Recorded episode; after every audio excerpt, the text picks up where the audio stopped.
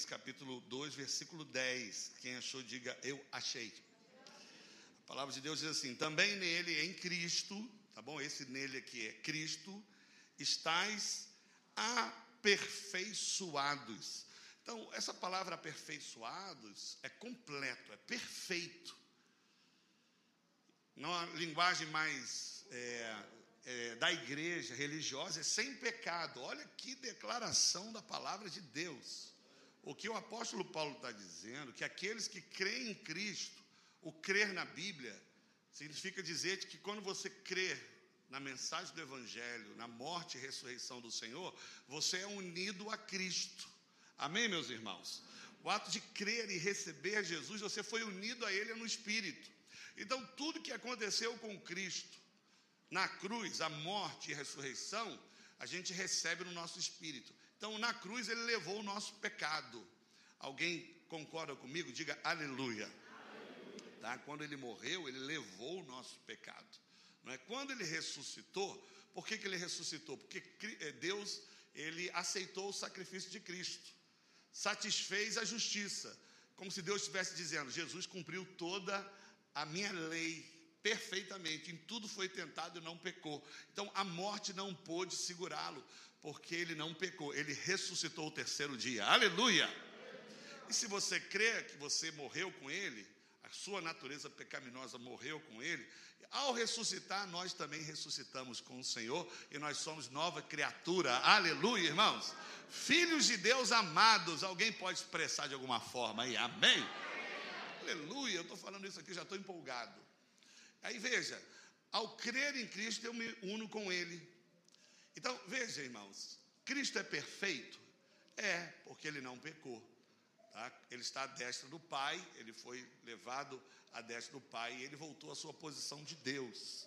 Então, se cremos em Cristo, a Bíblia diz que nós estamos aonde Ele está. Ele está assentado à destra do Pai e a igreja está também assentada com Cristo nas regiões celestiais. Nós estamos assentados com o Senhor na glória. Como é que a gente recebe isso? Recebe tudo pela fé. Você tem que crer na mensagem do Evangelho. E aqui o texto está dizendo o seguinte: que se você crê em Cristo, você foi unido a Ele, se Ele é perfeito, adivinha? Você é o que também? Perfeito. Então, qual é a grande crise nossa, né? Que a gente falou na semana passada é que, na nossa perspectiva, quando a gente olha para a nossa vida enquanto crentes, a gente não vê essa perfeição. Na nossa forma de ver, depois de crente, a gente ainda precisa melhorar muito. Então, Deus já me salvou, pastor, mas agora eu preciso trabalhar para me ser santo. Eu preciso, não é, é, orar muito, me disciplinar para que um dia eu me torne como Cristo é. Essa é a forma da gente ver. É? Mas na perspectiva de Deus, quando Deus olha para você, Ele olha para a igreja, Ele olha com uma lente, Ele olha, a lente é Cristo. Quando Ele nos olha em Cristo, Ele nos vê perfeitos. A palavra perfeito na Bíblia, aperfeiçoado, ela é muito usada o termo justificado. Então, quando alguém disser para você que você foi justificado, ela está dizendo que em Cristo você foi aperfeiçoado para sempre. Alguém pode dizer amém, irmãos? Então, não é uma coisa fácil de absorver. A mente humana não consegue processar isso. É? Você precisa ter luz do Espírito Santo. Essa expressão luz, a gente, é um termo que a gente usa para falar dessa luz, dessa clareza, é revelação. Então, como é que vem a revelação? Você vai ouvindo a mensagem, você vai ouvindo a pregação, você vai participando dos cursos da igreja, vai participando da célula. Uma hora a, a luz de Deus vem e você fala: Meu Deus, Deus me ama, e eu sou justificado em nome de Jesus. Agora você tem que receber isso pela fé. Vamos falar bem alto. Pela fé. Porque o justo, ele não anda pelo que vê, ele anda pelo que quer, irmãos. Pelo que crê. Então, a gente falou isso, não foi? É, mesmo que você erre ou peque, não muda a sua posição diante de Deus, você continua sendo perfeito, sendo justificado. Eu não vou repetir a mensagem toda a semana passada, ela está no YouTube, você pode ir lá ver, né, assistir e compreender mais essas verdades. Então, olha, você precisa guardar isso. A vida cristã começa quando Cristo consumou a obra dele. Ele disse: está consumado, é a partir da, da declaração está consumado que a gente começa a nossa vida cristã. Em Cristo nós somos salvos e permaneceremos salvos para sempre. Em Cristo nós já somos abençoados, justificados, nós já somos prósperos, curados. Paulo resume isso tudo em Efésios capítulo 1, verso 3, que em Cristo nós temos toda a sorte de bênção nas regiões celestiais. Então fala bem alto, eu já sou abençoado com toda a sorte de bênção. Toda, toda. Então você vê, isso muda tudo. Você não tem que correr atrás da benção, você já é abençoado. É uma posição espiritual, tá? E quanto mais você ouvir essa mensagem, mais você crer e declarar isso, você tem que confessar. Crie, por isso falei, mas isso vai se tornando realidade na sua vida. Amém, meus irmãos? Glória a Deus. E a, e a gente colocou uma pergunta para compartilhar na célula, e você deve gravar essa, esse princípio. Não faça, não é? a obra consumada de Cristo na sua vida, o seu alvo final enquanto crente. Tem que ser o seu ponto de partida. Então, Cristo disse aqui: está consumado. Ou seja, eu completei toda a obra. Eu levei o pecado, eu levei a maldição. Tudo que era contrário a nós por causa da acusação da lei, Cristo consumou na obra do Calvário. Posso ouvir o amém, irmãos? Então, a partir daqui, eu começo minha vida cristã. Eu já começo sendo salvo eu já começo na posição de vitorioso. Então, eu não começo minha vida cristã para vencer, eu já começo na posição de vitorioso, de vencedor. Quando a gente entende o princípio da obra consumada, a gente entende o que a Bíblia diz: nós somos mais que vencedores em Cristo Jesus. Posso ouvir um amém bem alto, irmãos? Amém. Aleluia! Então, olha, isso não é tão simples de você processar. Você tem que ouvir, vai ouvindo. Porque é, você pode ouvir isso e não assentar no seu coração e não alimentar. E quando você tiver algum desafio na sua vida, alguma circunstância que, que ela confronte essa verdade, aí é aí que a nossa fé é provada. Então, a Bíblia diz que nós já somos curados. Porque o mesma cruz, o mesmo sacrifício, a mesma obra né, que Cristo fez, ela já nos salvou, ela também já nos curou. Ele levou, não foi isso que está tá escrito em Isaías 53? Ele levou sobre si as nossas enfermidades. Olha que interessante, Jesus não, não teve enfermidade nenhuma em vida, aqui quando estava corporalmente aqui né, encarnado, ele não teve enfermidade. Mas na cruz, repita comigo, na cruz, ele se fez enfermo. Por que, que ele se fez enfermo não tendo enfermidade? para levar toda a enfermidade do povo de Deus. Então, em Cristo nós já somos curados, mas aí, depois de crente, você tem um sintoma de alguma doença, você tem algum diagnóstico, está ali, está no papel, você está vendo, você está sentindo no seu corpo, mas a Bíblia diz que ele já levou. Você percebe que é aí que a fé é provada? Quem está entendendo isso aqui? que, que você tem que fazer? Tem que continuar crendo e declarando. Ele levou sobre si a minha enfermidade, isso não faz parte do meu corpo em nome de Jesus. Amém? Onde estão aqui os homens e mulheres cheios de fé? Diga glória a Deus, aleluia, amém. E hoje eu quero dar continuidade a essa verdade, tá? De que você já é abençoado com toda sorte de bênção. Lá em, eu queria que você pegasse a sua Bíblia, eu usei esse texto aqui para o estudo de célula. Pega lá a sua Bíblia, por favor, em João capítulo 19, é o que está no estudo de célula. Eu sempre mando para os grupos de WhatsApp. É, deixa eu fazer uma observação aqui no, nos grupos da igreja. Ah, é, você só pode incluir o líder de célula no grupo do WhatsApp, qualquer pessoa com a permissão do seu pastor de rede. Para a gente evitar que a pessoa esteja ali no grupo da igreja colocando né, postagens, e colocando coisas que não estão relacionadas à vida da igreja. Então a pessoa precisa, a pessoa precisa estar ciente disso, tá? Para você ser incluído no grupo de WhatsApp, você precisa ser um frequentador tá? da célula, ok? E aí a gente coloca sempre alguma informação voltada à vida da igreja. E se você faz parte do grupo WhatsApp, você recebeu o estudo de célula. Quantos aqui receberam o estudo de célula? Aqui diga amém, glória a Deus. Eu não perguntei se você leu, não, só recebeu. Quem recebeu aqui o estudo de célula? Está lá para você ler. Aí o texto aqui de João, capítulo 19, pegue aí, por favor. Ele vai colocar aqui o verso 28, 29 e 30. Foi o momento que Cristo disse: está consumado. E hoje eu quero falar sobre as implicações da obra consumada.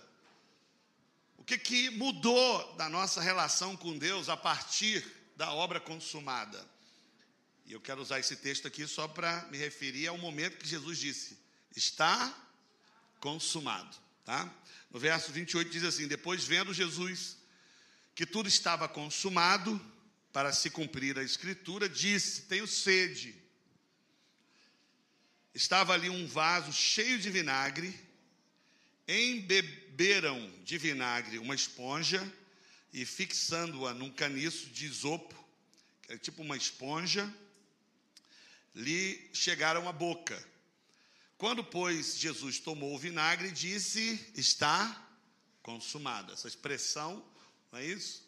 No grego é tetelestai, está consumado, completado, terminado, pago. Completei a obra que Deus me deu para fazer, e a obra foi completamente terminada, de maneira que ninguém precisa acrescentar nada ao que Jesus fez. Você já está abençoado com toda sorte de bênçãos. Nenhum homem na terra precisa dar continuidade ou acrescentar algo que Cristo fez. Amém, irmãos? E aí, aqui foi as últimas palavras de Jesus, inclinando a cabeça, rendeu o Espírito. Deixa eu aqui, já que eu citei o texto, quando a gente cita o texto, é bom a gente só tecer um comentário. No verso 28 diz que é, deram para ele vinagre, ele bebeu. Ah, por que, que ele bebeu vinagre aqui? Aí eu, eu, fiquei, eu fiquei aqui é, pensando aqui no, por que, que deram vinagre? Qual era a prática do vinagre? E quando a gente começa a examinar a escritura, a gente começa a entender. Você sabe que tentaram dar vinagre para Jesus antes, vinagre.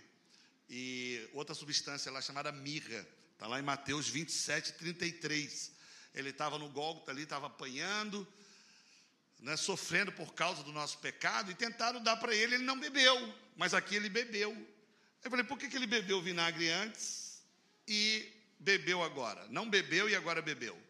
Ele não bebeu antes porque o vinagre com a mirra era dado para anestesiar a dor da pessoa que ia ser assassinada, né? Ela ia ser é, é, morta pelo um crime, né? Que era digno de morte. E Jesus não quis tomar para que ele sentisse a dor mesmo. Você, todos os comentaristas dizem isso. É para que ele sofresse mesmo. Eu não quero ser anestesiado. Eu vou sentir plenamente a dor do pecado.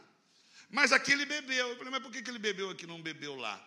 Aí é isso que é legal você estar tá examinando a Bíblia. É para que se cumprisse a Escritura. No Salmo 69, no verso 21, você sabe que Jesus é cumprimento de muitas profecias. E para que o judeu cresça que ele era o Messias, tinha que comprovar que todas as profecias fossem cumpridas rigorosamente. E tinha uma profecia de que ele na cruz ele deveria beber o vinagre. E aqui em Salmo 69, 21 diz assim: Por alimento me deram fel, na minha sede me deram de beber vinagre. Então Jesus bebeu rapidamente antes de morrer, só para se cumprir a profecia. Bom, dito isso, a nível de só informação, aí ele diz: está consumado. Amém, meus irmãos? Então, muita coisa mudou na relação de Deus com o seu povo quando Jesus consumou a obra. Muita coisa mudou. Então, nós tínhamos duas alianças. Tínhamos a antiga aliança, que era uma maneira de Deus se relacionar com o seu povo. Quantos são povos de Deus aqui? Então, se nós estivéssemos na antiga aliança, Deus tinha estabelecido um jeito de se relacionar com ele. Era por meio da obediência da lei de Moisés. Então você tem que obedecer a lei para que você seja abençoado se você não obedecer a lei, você pecou, você está em desobediência. E a Bíblia diz o seguinte: toda a Bíblia, a alma que pecar, essa morrerá. Então, alguém que pecou tem que morrer. Como Deus criou o ser humano para se relacionar com ele e não matá-lo, ele tinha um dilema, né? Eu tenho que matar porque ele pecou, mas eu não quero matar porque eu amo. O que, que ele fez? Ele fez um sistema de sacrifício que o homem que havia pecado, ele simbolicamente transmitia o pecado dele para o animal. Ele impunha as mãos sobre o animal de maneira simbólica, ele estava transferindo o pecado dele para o animal. Quantos estão entendendo isso aqui? O animal era morto no lugar do homem. Aí o sangue que era derramado era esse sangue, ele não fazia com que o pecado fosse apagado de vez, ele era só coberto temporariamente. Era como se Deus tivesse assim: eu vou aceitar é, e não vou te matar, porque a sua culpa está sobre o animal. Quantos estão entendendo isso? Só que não é justo, né? Quer dizer, o homem peca e o animal é que padece. Então, para que fosse um sacrifício perfeito, se o homem pecou, outro homem tem que morrer por ele. Mas todos pecaram. Não havia nenhum homem na terra né, sem pecado. Então Cristo veio perfeitamente como Deus e como homem. Amém, meus irmãos? De maneira que ele não tinha pecado nenhum, mas ele é homem ao ponto de nos representar diante de Deus. Ele morreu em nosso lugar. Essa é a mensagem do Evangelho. Você pode dizer amém comigo, irmãos? Ao crer nisso, você recebe toda a bênção de Deus. Aleluia. Então, depois de consumado, mudou muito a nossa relação com Deus. Agora nós estamos na nova aliança. Essa foi uma boa propaganda, não foi? Fala para o seu irmão, eu vivo uma nova aliança. Vai, relaxa, irmão, pode falar para ele, eu vivo uma nova aliança. Vá, fala para ele, venha viver você também. Você tem vontade de chamar alguém para sua igreja? Então, agora é o momento, vai. Eu vivo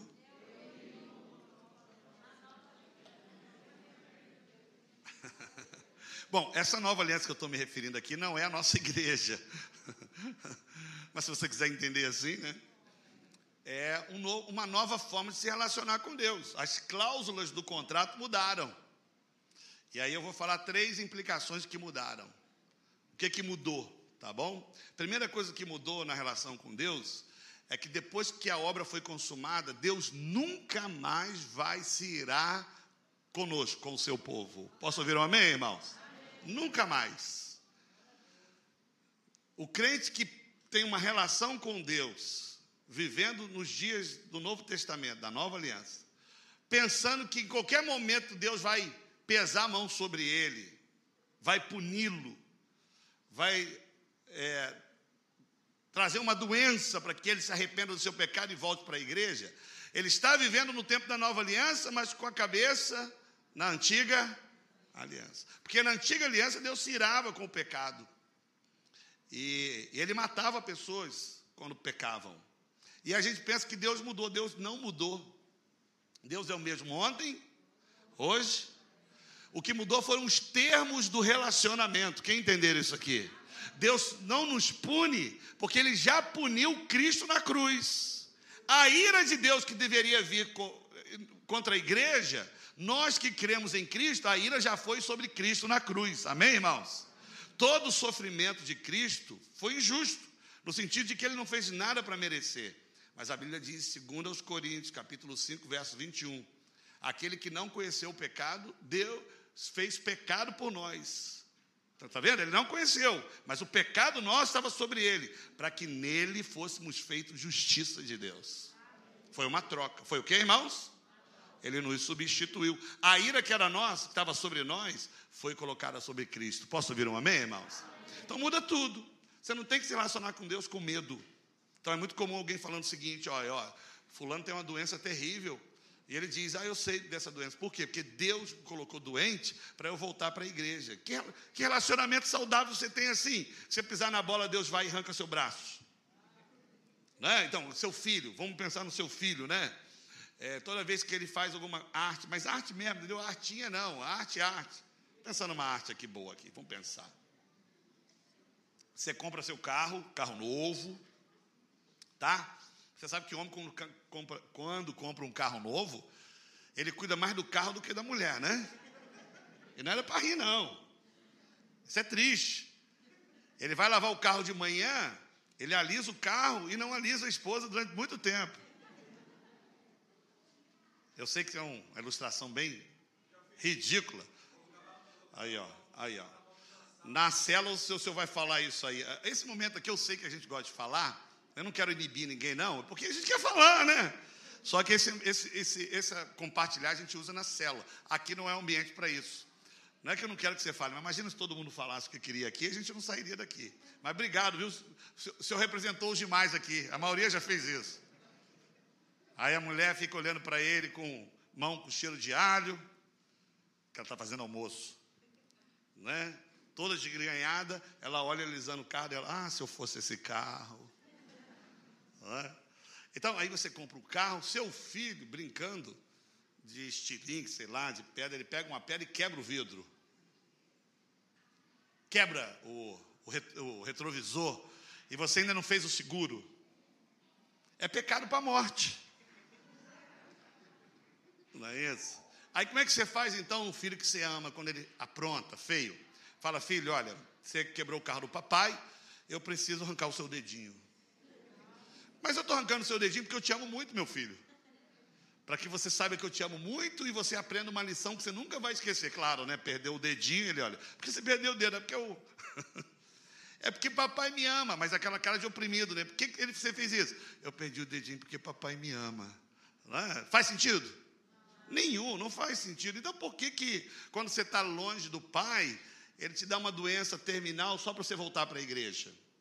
Isso não está na nova aliança porque Deus não ira mais conosco. Quem está entendendo isso aqui? Agora deixa eu falar um pouco sobre a ira aqui de Deus. Deus não ira conosco, que estamos na nova aliança. Tá? Mas a ira dele permanece para aqueles que não creem no sacrifício de Cristo. Está sobre as pessoas.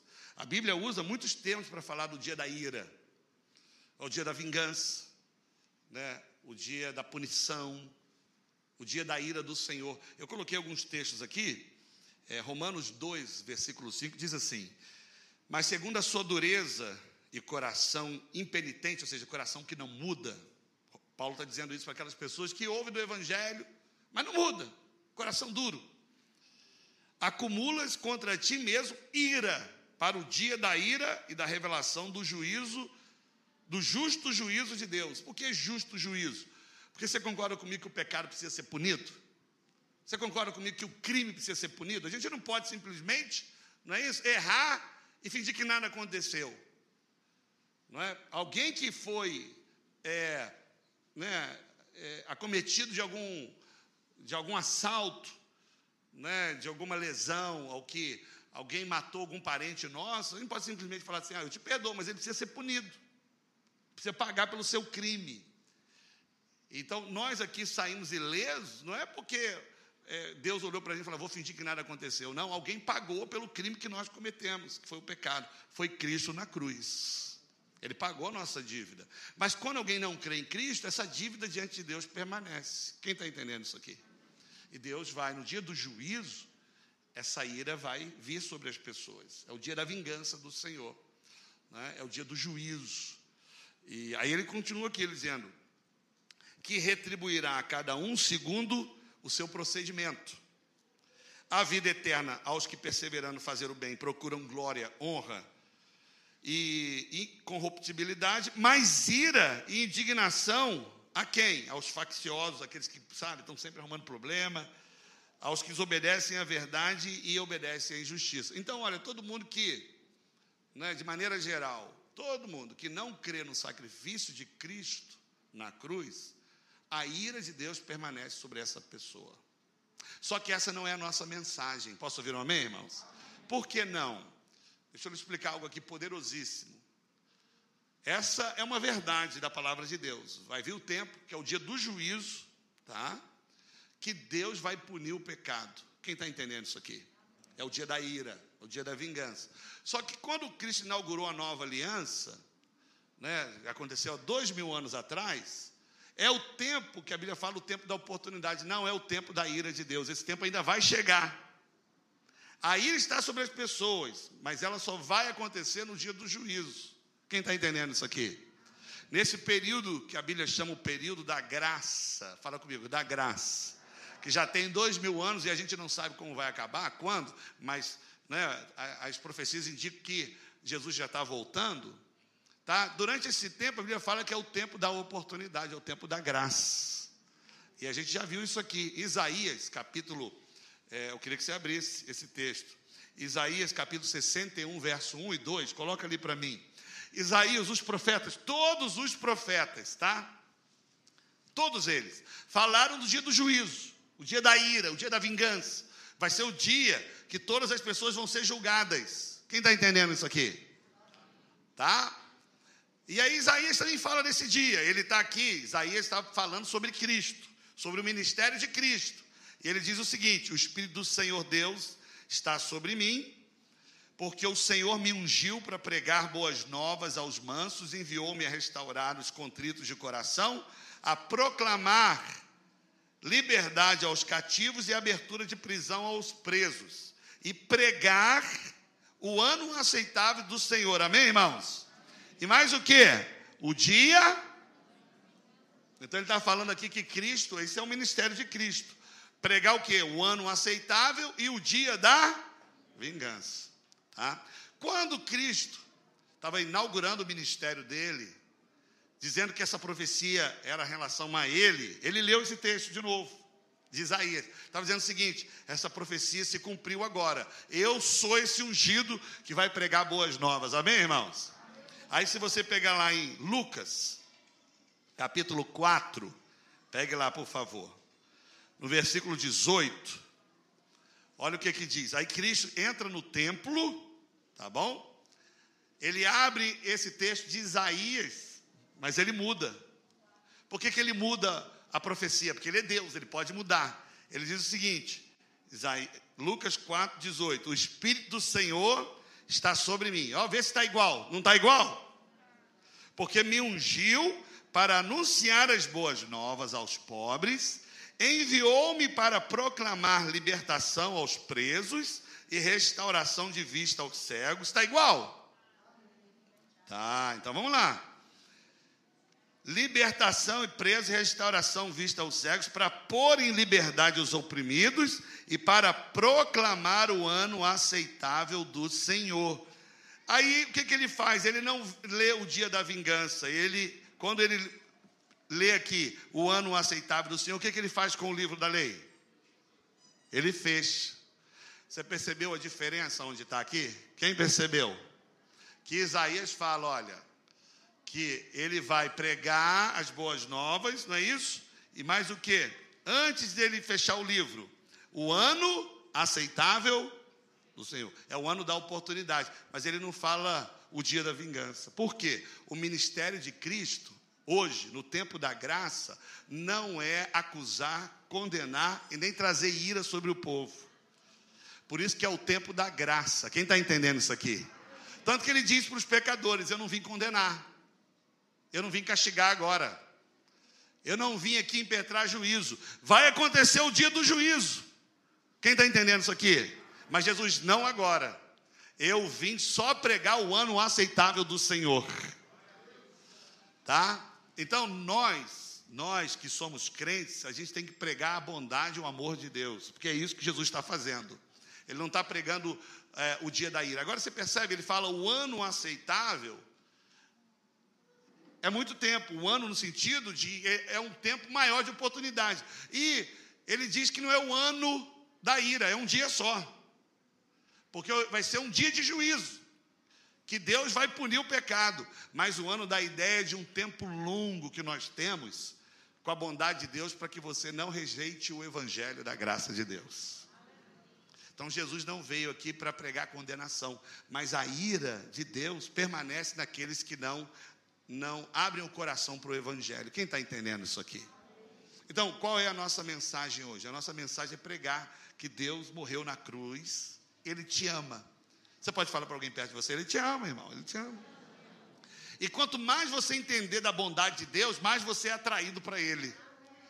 A gente acha que quando fala assim, Deus vai te punir, Deus vai te matar, a gente acha que isso vai aproximar as pessoas de Deus. Às vezes aproximam, mas aproxima pelo medo. Mas quando você fala que Deus ama e provou o amor morrendo na cruz, as pessoas são atraídas porque elas se sentem muito amadas por Deus. Tá? Agora, olha só esse texto aqui, olha. Grave isso, você que é crente. Você que está na nova aliança, aleluia, irmãos. Você não tem que ter medo da ira de Deus.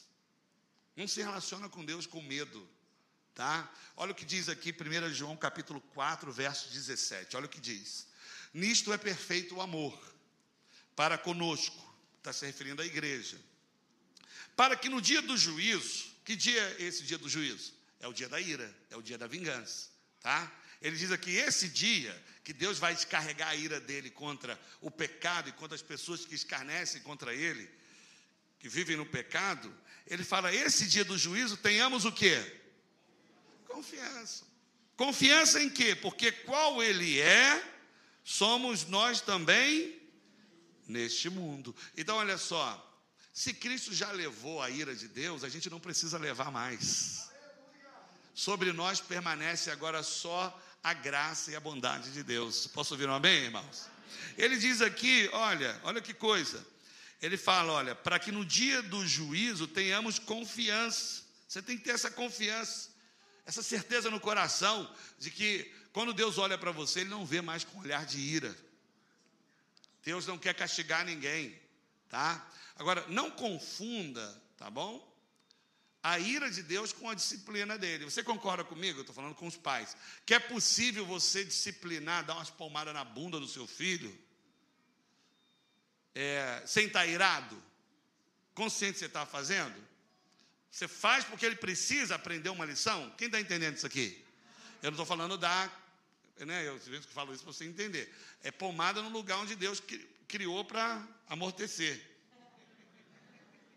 Não é pedaço de pau na cabeça, chicote nas costas, não é? Para que ele aprenda. Agora, os pais aqui concordam comigo que quando você bate no seu filho cheio de ira, não é pior? Você fica arrependido? Então, Deus não vai irar mais com você. Ele não te pune mais com o coração cheio de ira.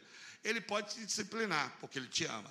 Hebreus diz, um livro da Bíblia, que Deus disciplina, mas ele disciplina só quem é filho, porque ele ama. Quem está entendendo isso aqui, irmãos? Mas fala aí para alguém perto de você, por causa da obra consumada.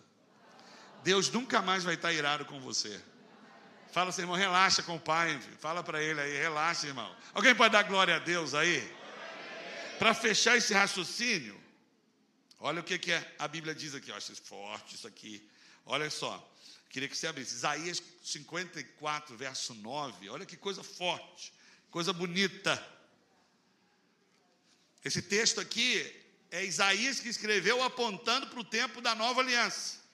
Ele é um profeta messiânico. Ele é um dos profetas que mais falam da nova aliança. Aí ele diz o seguinte: porque isso será para mim. Então, o que é o profeta? É boca de Deus, é Deus falando por meio do profeta. Deus está falando aqui. Quem recebe aí, irmãos? porque isso será para mim como as águas de Noé.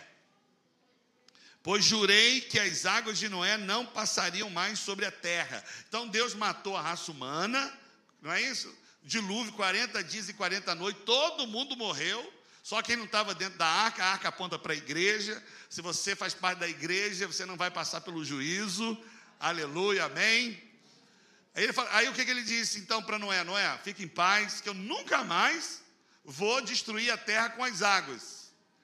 Ele disse com as águas, agora vai destruir com outra coisa, no dia do juízo. E o que, que ele fez para que a gente saiba? Diz que ele nunca mais vai fazer isso. O arco-íris. Ele falou: ó, esse, esse, esse, arco-íris aqui, não sei o nome que a Bíblia fala, né? Esse, sei lá, esse símbolo aqui, esse. É um sinal de uma aliança, de que eu nunca mais vou punir a terra como eu puni com as águas do dilúvio. Ele está dizendo aqui, eu jurei, tá? E aí olha o que, é que ele diz: da mesma forma que eu jurei que eu nunca mais vou derramar o dilúvio, ele fala assim: assim jurei que não me irarei mais contra ti, nem te repreenderei jamais. Você pode ler essa parte aqui e assentar o seu coração nisso? Olha o que, é que ele diz lá. Vamos ler junto? E assim jurei que não mais vou me irar contra ti. Algumas versões dizem jamais eu vou estar tá irado contra ti. Quem recebe aqui essa verdade, diga glória a Deus, aleluia. Descansa nisso, tá? Por causa da obra consumada, Deus olha para você como um pai, um filho que ele ama muito. Agora, aqueles que não creem em Cristo, essa é a verdade que a gente tem que falar, tá? embora não é a ênfase da nossa mensagem. Sobre a, a ira de Deus permanece sobre essa pessoa. Então, lá em, em João capítulo 3, tá? Eu só quero ler isso aqui para que você preste atenção nisso. Verso 36, olha o que, que Jesus disse. Por isso, quem crê no Filho tem a vida eterna. O que todavia se mantém rebelde, rebelde aqui é que não crê, tá? Se mantém rebelde contra o filho, não verá a vida, mas sobre ele permanece o que, irmãos? A ira de Deus. Porque se você não crê em Cristo, não é transferido para você né, o que aconteceu com ele na cruz. Nós que cremos em Cristo no sacrifício, a gente sabe que a ira que estava sobre nós, agora está sobre Cristo. Foi lançada sobre Cristo. Se já foi lançada sobre nós, agora tem a bênção de Deus. Amém?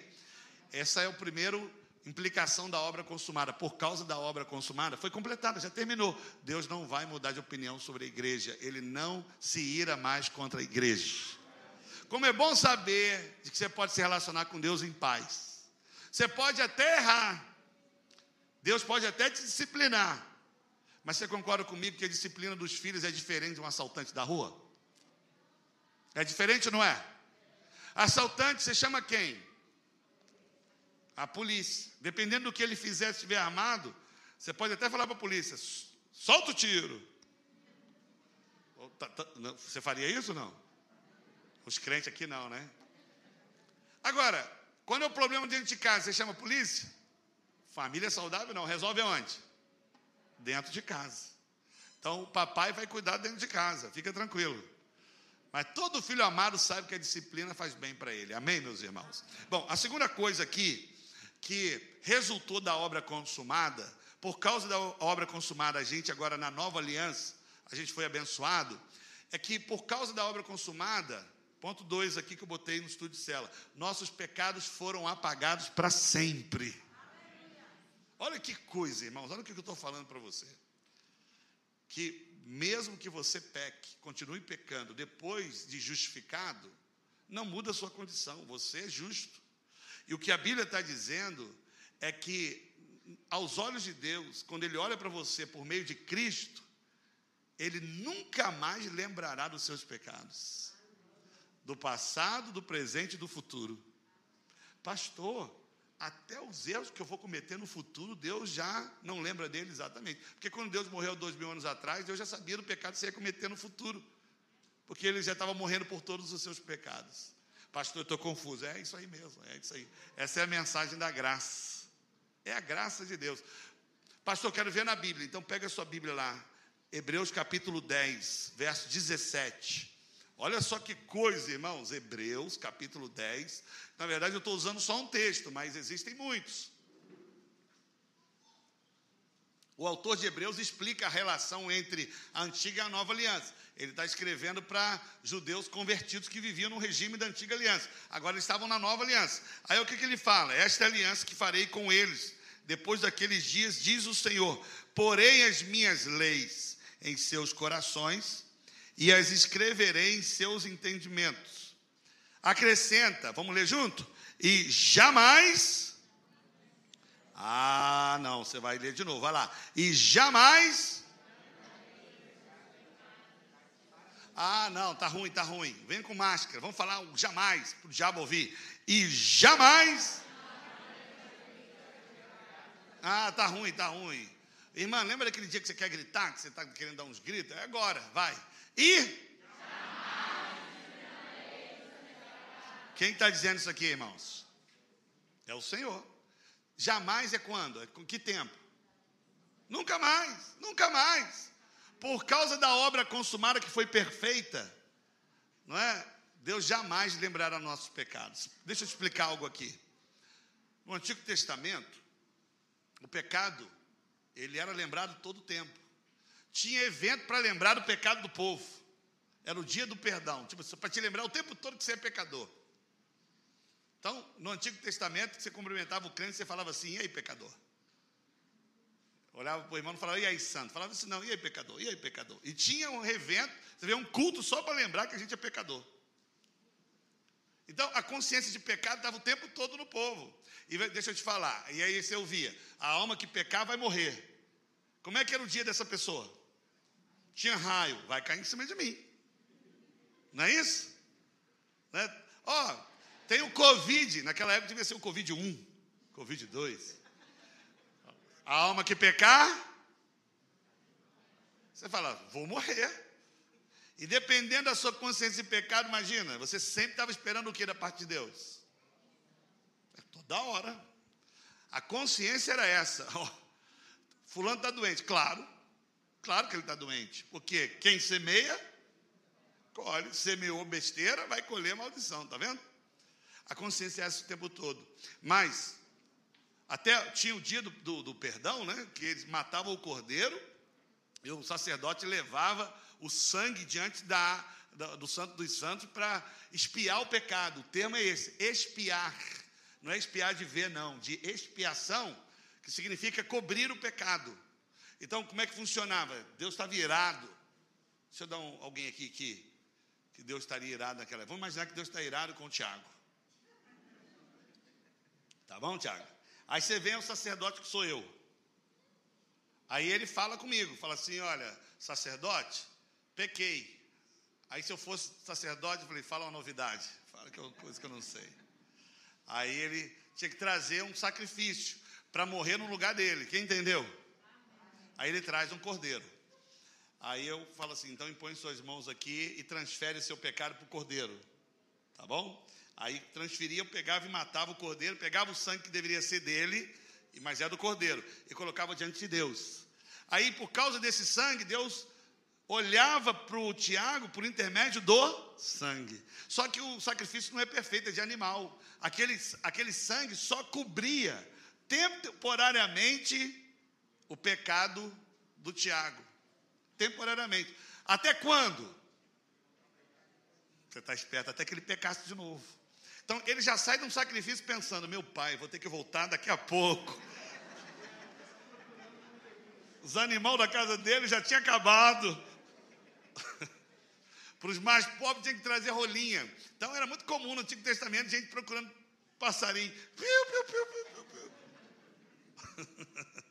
Porque o pecado era só espiar. Quem está entendendo isso aqui, irmãos? Só que tinha uma profecia, vai ter, chegar um tempo que esse, esses sacrifícios vão terminar. Que vai ter um sacrifício perfeito. Um homem vai vir na terra e não vai pecar. E o pecado dele vai ser definitivo. Por isso que João, no Evangelho de João, no capítulo 1, no verso 29, João Batista, ele olha para Jesus, o que, que ele fala? Eis o Cordeiro de Deus. O que, que ele faz com o pecado? Só cobre temporariamente? Não. O que, que ele diz? Que tira o pecado do mundo. Alguém pode dizer aleluia, irmãos? Então, aí, quando ele crê em Cristo, o Cordeiro de Deus tira o pecado, não tem mais expiação temporária. Foi para sempre, irmão. Definitivamente. Por isso que Jesus disse: está consumado para sempre. Agora, Tiago não precisa agora fazer sacrifício. Não precisa. É só ele estar em Cristo, que quando Deus olha para ele, ele está sem pecado para sempre, irmão. Posso ouvir um amém aí, irmão? Amém. Aleluia! Agora, esse é o nosso conflito como igreja. Sabendo disso, a gente ainda vive com muita consciência do pecado. A gente crê mais que é pecador do que é justificado. Então a gente tem que confessar mais. A gente tem que declarar aquilo que nós já somos. Aí eu coloquei no estudo de célula, se você ler lá, de que eu estava é, eu coloquei o seguinte: de que a gente percebe essa consciência do pecado na forma que a gente fala, na nossa conversa, e muito da nossa oração. Quando a gente está orando, a gente revela muito a nossa, nossa compreensão das verdades aqui da nova aliança. Então é muito comum você ouvir crente falando: tem misericórdia, Senhor, tem misericórdia de mim, pecador. Muito comum. Né? De vez em quando eu ouço a oração dos irmãos, mas não é para ficar julgando, não é para ficar condenando, é só para instruir. E é muito comum ter misericórdia, porque quando você diz tem misericórdia de mim, pecador, você está voltando para a velha aliança. Tem misericórdia, porque o termo misericórdia é, é, é, são duas expressões no latim, duas palavras, né? É miserável e coração. Eu não estou treinando meu latim, mas é miserável e cardia, né? Córdia, cardia. Gostaram? Miseris cardia. Foi horrível, não é isso não. Eu só queria tirar uma onda, mas não sei não. Se alguém fala latim, uau, uau. Aí quando você fala misericórdia, você está falando o que para Deus? Coloca um pecador no seu coração. Tenha compaixão de um pecador. E você percebe que nessa oração você não está mostrando a sua compreensão de fato. Você não tem argumento na oração. Então essa não deve ser a oração dos crentes que estão na nova aliança. Não, é, não tem que ser, porque você não é mais pecador, porque ele levou os pecados para sempre. Aí tem gente que fala assim, pastor, mas não está na Bíblia? Né? Lá em Lucas 18, né? no sul de Cela eu botei 14, Lucas capítulo 18, se você tem uma Bíblia aí, eu queria que você abrisse esse texto, que muita gente não conhece. No verso 9 até o 14, tem uma parábola que Jesus ensina aqui, de que alguns confiam em si mesmo, né? e eles são cheios de justiça própria e acham que por fazer coisas boas vão ser aceitos diante de Deus. Aí ele faz uma comparação entre um fariseu, que era um religioso, que achava que estava bem diante de Deus, e de um publicano. Publicano é um cobrador de imposto, que todo mundo sabia que era um pecador miserável. Né? Aí os dois chegam diante de Deus, e muita gente usa esse texto para respaldar a oração. Porque o fariseu, como é que ele ora? Vamos ler ali? Vamos lá, como é que ele ora, irmãos? Aí, olha, se ele desprezar os outros. Aí, vamos lá, verso 10. Dois homens subiram ao templo com o propósito de orar. Ele está falando de oração. Um fariseu e outro publicano. O fariseu se achava santo demais e o publicano sabia que era pecador. Quem está entendendo, irmãos? Tá, aí vamos continuar. Verso 11. O fariseu colocou-se de pé, orava de si mesmo para si mesmo, dessa forma: Ó oh Deus, graças te dou, porque não sou como os demais homens. Ele estava olhando o publicano, ó, aí Deus, né? Roubadores, injustos e adúlteros, nem ainda como este publicano. Olha o 12. Jejuo duas vezes por semana e dou o dízimo de tudo quanto ganha. Até a gente vendo um cabra desse fala: esse cara é crente. Esse cara tá, esse cara tá no céu, né? E aí, vamos lá. Aí o 13. O publicano estando em pé longe, ele estava longe do altar, porque naquele contexto o altar é onde está a presença de Deus. O fariseu vem diante de Deus, confiando em si mesmo. O publicano fica da onde? não vou nem chegar perto, né? E aí, o que, que ele fala? Não ousava nem ainda levantar os olhos ao céu, mas batia no peito dizendo: Ó oh, Deus, ser propício, né? Que eu sou o quê? Aí a continuação do texto diz que um saiu justificado. Quem você acha que saiu justificado? O publicano. E o fariseu não aceita. Aí o cliente vê isso, fala: tá aí, pastor, olha só, a oração dele, ó, pecador. Essa oração é válida, mas não para o crente que nasceu de novo. Essa oração tem que ser feita, mas por quem? Por quem não é crente e precisa se tornar um. Quem está entendendo isso aqui, irmãos? Ele precisa chegar diante de Deus e saber que é um pecador. Esse é o maior problema do, do evangelho pregado hoje.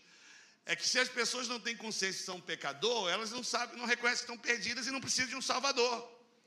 Você só pode clamar por um salvador se você reconhece que você está perdido. Quem está entendendo? Então, quando você sabe que está perdido, não é salvo, não é filho de Deus, não é? a sua oração tem que ser essa mesmo: Senhor, tem misericórdia de mim, que eu sou Pecador. Mas depois de crente, pastor, depois de crente, quando você faz a sua oração, a palavra de Deus diz que seu pecado é perdoado, você é justificado e se torna filho de Deus. Isso é muito poderoso, porque quando você nasce de novo, seu pecado não é só perdoado. Ninguém entra no céu na, na condição de pecador. Deixa eu falar um negócio para você. Se você fosse só um pecador perdoado, o Espírito Santo não estava dentro de você nem de mim. É necessário ser justificado, ter uma, outra, outra posição espiritual. Por isso que você é filho de Deus, porque Deus só pode se relacionar quem tem o mesmo DNA que Ele. Por isso que nós somos divinos, irmãos. Você tem a natureza divina dentro de você. Porque você mudou de natureza ao crer em Cristo. Você nasceu de novo. Agora você é um ser espiritual, irmão. Agora, se você não nasce de novo, não é justificado, o Espírito Santo não pode habitar gente, dentro de gente pecadora, mesmo que seja perdoada, que você vai pecar de novo e volta na mesma condição. Por isso que a Bíblia fala que nós não somos mais pecador. No Novo Testamento, a Bíblia diz que nós somos justificados. Então não chama mais ninguém de pecador. Eu estou fazendo o Descubra com os irmãos queridos, amados. Aí o, o, o irmão falou assim para a esposa: Pastor, depois que eu ouvi a mensagem na semana passada, mudei minha forma de falar com minha esposa. Falei, por quê? Só chamava ela de pecadora. E aí, pecadora? Você é jeito de chamar a esposa? Ele deve estar me assistindo. Mas eu não falei o nome, né? Agora tem que mudar. Você tem que olhar para sua esposa e falar o quê? Aí, ó, graça já está ali. Já está reivindicando, abençoada, linda, maravilhosa. Não é assim que tem que falar, graça? O que você tem que falar para sua esposa? Fala, irmão, só a graça que vai falar? Justificar é, é religioso demais. Você falar justificar, você não tem coisa melhor para falar para mim, não? Você tem que falar o que para a esposa? Não, irmão, aí tá ruim para caramba. Só que a gente está no culto? Não, é para esposa, viu? Não é para namorada, porque você é esposa. Esposa você pode. E aí, lindona? Tá rindo, né? Ó, por que, a gente fala isso quando está namorando não fala quando casa? Quando casa, tem que falar assim, e aí, gatinha? Tem gente que depois do culto aqui vai falar isso, ela vai estranhar, porque você não fala um tempão. Aí você vai falar assim, e aí, gatinha, você quer o quê? O que você quer? Tira a mão. Tá querendo o quê? Aí ela vai negociar. Olha, eu estou precisando daquele vestido.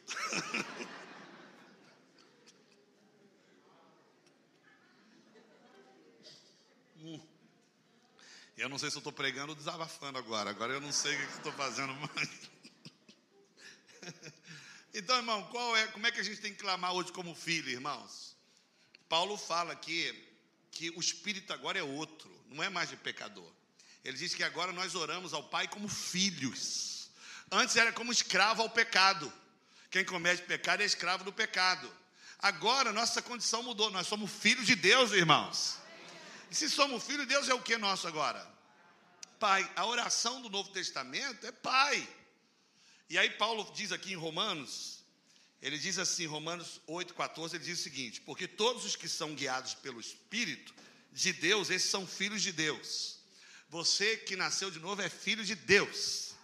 Aí ele diz o seguinte: porque não recebeste o espírito de escravidão, para outra vez estares em temor. Porque na antiga aliança você vivia com medo de um Deus punidor. E Deus fazia questão de, de deixar isso claro. Eu sou santo. Quem chegar perto de mim sem estabelecer protocolo vai morrer. Mas ele diz: agora o espírito é outro. Não tem mais temor na nova aliança. Aleluia, irmãos. Aí ele diz aqui, ó, mas recebeste o espírito de adoção de filhos, pelo qual clamamos. Olha o texto que está ali. Coloca ali, irmão. Romanos 8,15. Vá, coloca lá. Olha lá. Vamos ler junto? Vamos ler? Porque não recebeste o espírito para viveres outra vez atemorizado. Agora recebeste o espírito de quê? De filho, de adoção. Qual o quê? Clamando. Clamando a ideia de quê? Orar. O que é clamar? Orar. Então, como é que é a oração que deve ser na nova aliança? Aba, Pai. Essa expressão Aba, Pai, o Espírito Santo deixou até hoje essa expressão, porque lá é, em Israel, naquele contexto que as pessoas ainda falam hebraico, Aba significa, é uma expressão usada ainda hoje, que significa paizinho, papai. Então, a oração da nova aliança é paizinho. Você não chega diante de Deus e fala assim: olha, diante do seu pai biológico, ó oh, pai querido, tenha misericórdia da sua filhinha pecadora. Tenha compaixão de mim e me dá a Barbie, a bonequinha. É assim? Como é que a filha faz? Ela senta no colo do pai e fala: Pai, quero uma boneca. Aí o pai fala: O argumento dela, mas eu não tenho dinheiro. É, mas eu sou sua filha, você não falou que me ama? Não é assim? Agora, qual é a oração de um pecador miserável, um servo teu da empresa, que trabalha mal, você está para mandar ele embora? Ó, oh, chefe, misericordioso. Venho eu aqui diante da tua presença, ó abençoado, chefe de todos dessa repartição. Sei que não mereço. Não é assim? Então, você chega diante do Pai dizendo o quê? Aba. Vamos falar? Aba. Então, eu só dei esse exemplo para dizer que tem muitos irmãos na nossa igreja que ainda têm a consciência do pecado. Na oração, você percebe o nível espiritual de uma pessoa, da maturidade dela, né, da revelação que ela tem na nova aliança, quando ela ora. Então, ora confiante, irmãos, de que nós temos um Pai que nos ouve, irmão. Por quê? É simplesmente porque você é filho. Você é filho. A sua natureza é de filho agora, em nome de Jesus. Por causa da obra consumada, você deixou de ser escravo do pecado e agora você é filho de Deus. Então, o que que o pastor? Eu quero ser filho. Então, nem todo mundo é filho. A palavra de Deus diz: Deus criou o homem, a sua imagem, semelhança. Não é isso? quando ele, lá em Marcos 16, Jesus fala para os seus discípulos pregar, ele fala o seguinte: ide e pregai a quem? A toda criatura. Como é que eu deixo de ser criatura de Deus para filho? Não é? A palavra de Deus diz o quê? Vamos ler juntos? João, 8, João 12, 12, 1, 12. A todos aqueles que o receberam. Não é só crer, ah, eu creio nessa mensagem, eu creio e recebo na minha vida, eu recebo, essa mensagem é minha, aleluia. Deus deu o poder de se tornarem o quê? Filhos dele mesmo, a saber os que creem no seu nome. Isso é tão maravilhoso que você pode fazer isso num instante, fração de segundo. Eu creio, o Espírito Santo entra na sua vida e você se torna filho de Deus. E por último, o que, que mudou na nossa relação com Deus? Que nós estávamos na antiga aliança, por causa da obra consumada, agora mudou nossa relação com Deus. É que toda maldição que era contra nós, Jesus levou na cruz o crente não precisa mais viver sobre nenhuma maldição. Não existe maldição na vida do crente que está vivendo debaixo da graça de Deus na nova aliança. Por que, que eu fiz esse adendo? Está vivendo debaixo da graça de Deus? Porque você pode ser crente aqui, mas a sua consciência vivendo lá na antiga aliança. Eu me relaciono com Deus na base do mérito. Eu preciso merecer para ter a benção. Quando eu não mereço, eu vou ter a maldição. Mas eu sei que Jesus consumou a obra no Calvário. Ele levou toda a maldição. Se ele levou toda a maldição, o que, que sobrou agora? Só a benção. Por isso que nós somos abençoados com toda a sorte de bênção. Amém, meus irmãos? Então, olha, lá em Gálatas capítulo 3, e eu vou terminar com isso. Olha lá, abra sua Bíblia, por favor. Gálatas capítulo 3, verso 13 diz assim: Cristo nos resgatou da maldição da lei, fazendo-se maldição por nós. Porque está escrito: Maldito todo aquele que for pendurado no madeiro. Então, o que que Cristo fez com toda a maldição da lei? Ele levou aonde? Na cruz e consumou. Deixa eu explicar para você o que é a maldição da lei. A lei de Deus é o padrão de Deus. Tipo, ó, você quer se relacionar comigo? Então, aqui é o padrão. Se você obedecer toda a lei aqui, você pode se relacionar comigo. Deus já deu a lei para o povo saber que ele não tinha condição. Ninguém, ninguém é perfeito para ter comunhão com Deus. A lei foi dada para o homem saber que ele é um pecador.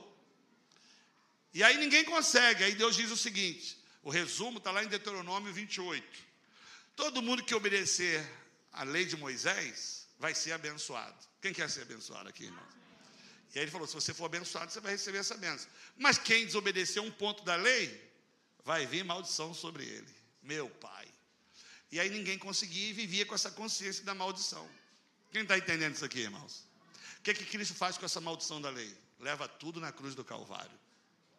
Ele cumpriu toda a justiça de Deus. O fim da lei é Cristo para a justiça de todo aquele que crê. Ele cumpriu toda a lei. Então, eu fiz um resumo aqui só do que a lei fala o que é maldição, para quem desobedece à lei de Deus.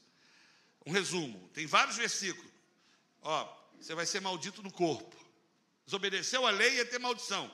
E no versículo 61 de Deuteronômio 28, não precisa abrir, não, é muito versículo. Diz que toda enfermidade conhecida pelo homem vai vir sobre a sua vida. Pode fazer o sinal da cruz, que é coisa ruim mesmo. Toda maldição. Ele diz maldição na família filho doente, casamento destruído, infidelidade no casamento. Maldição. Maldição na mente, confusão, tá vendo? Opressão, loucura, medo de perder a vida. Isso tudo é o que, irmãos? Maldição. Você concorda comigo que tem muita gente vivendo assim hoje? Porque está debaixo do quê? Da maldição, maldição. Olha só, maldito na capacidade de sustentar a família. Aí tem vários versículos, fracasso, nas colheitas. Você sabe que a colheita, a pecuária e a agricultura, é, naquele contexto, era o, era o meio comercial, né, de você definir a economia, quem era rico, quem era próspero. Quando ele diz aqui, quem fracassa da colheita, que seus negócios vão falir. Você não vai dar certo emprego nenhum. Maldição. Aí ele diz o seguinte: ataque por inseto, fracasso nos negócios, seu cachorrinho que você ama tanto, que é lá da sua família, lá seu pudo vai morrer, que ele fala animais domésticos vai morrer. Quando eu falei que a família, o marido vai morrer, você vai o cachorrinho não, cachorrinho não, cachorrinho não. Ladrões vão roubar tudo que você tem. A sua própria existência vai vir maldição em todas as áreas. Lá nas maldições, maldição na guerra. Você vai sair para vencer as suas guerras e você vai perder. Tudo é maldição, tá vendo? Agora, olha a benção, olha a benção, irmãos. Alguém pode dizer amém aí? Olha, você pode até fazer uma oração de quebra de maldição, mas ela volta, porque você está na posição de maldição. Você só sai dessa maldição quando você crê na obra consumada de Cristo na cruz. Eu creio que Cristo levou definitivamente toda maldição. Alguém pode dizer amém, irmãos? Por isso que Paulo diz, né? Nós estamos debaixo de toda sorte de bênção na região celestial. É porque você se comporta bem? Não. Você vai se comportar bem à medida que você vai tendo a revelação que você já é abençoado, mas é tudo por causa da obra consumada da cruz do Calvário. Deus completou. Então, o contrário aqui é verdadeiro. Se tem maldição na família, você que está em Cristo, você só tem a benção. Tem benção na sua família, irmão. Vamos inverter aqui então as coisas? Que ele está dizendo aqui que vai ter maldição no corpo. Então, você que é abençoado, seu corpo é abençoado, vai ter saúde, irmão, em todas as áreas. Seu filho é saudável. Pastor, meu filho aqui, eu gasto dinheiro com remédio todo mês. Você reivindica quem você é em Cristo, irmão, na nova aliança. Meu filho, ele é saudável e eu não vou gastar esse dinheiro com remédio. Alguém pode dizer amém, irmãos? Pastor, meu casamento está ruim, tira esse encosto lá de casa, repreende, não, a gente pode tirar o demônio, mas ele pode voltar creia no sacrifício de Cristo na cruz. Ele te substituiu, ele levou a maldição do seu casamento para você ser abençoado agora, irmão. Então fala, meu casamento é abençoado. Esse homem é abençoado. Deus já restaurou em Cristo. Eu sou abençoado com toda sorte de bênçãos em todas as áreas. Isso, isso, isso, sabe, isso preenche todas as áreas da sua vida, seu casamento, sua saúde, seus negócios, suas batalhas, porque você já é abençoado, aleluia!